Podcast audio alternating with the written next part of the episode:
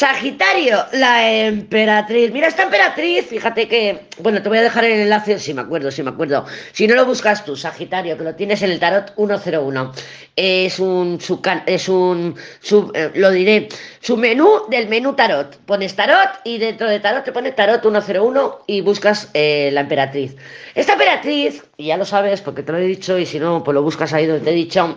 La emperatriz es compulsiva, la emperatriz es caprichosa, la emperatriz es una energía que quiere lo que quiere. Sí que es verdad que no es el diablo, porque el diablo lo sigue y la consigue. El diablo hace todo lo que esté en su alcance para conseguir sus objetivos. La emperatriz actúa no de un modo tan racional o tan mental, sino de un modo más espontáneo y natural. Es compulsiva, es caprichosa, es impaciente, es un poquito estresada.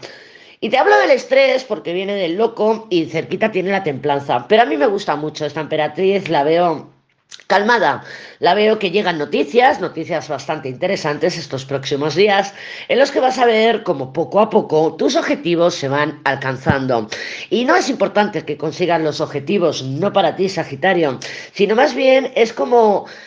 Em, un sentimiento o una sensación durante estos próximos días de que por fin estás haciéndolo bien. Yo creo que es una satisfacción personal lo que vas a sentir durante pues esta semana, la semana que viene, de decir pequeños logros, pequeños avances, pequeñas conquistas, pequeños pasos que me están mandando el feedback, que me están mm, trayendo de vuelta la información de que por fin estoy tomando las decisiones correctas en mi vida.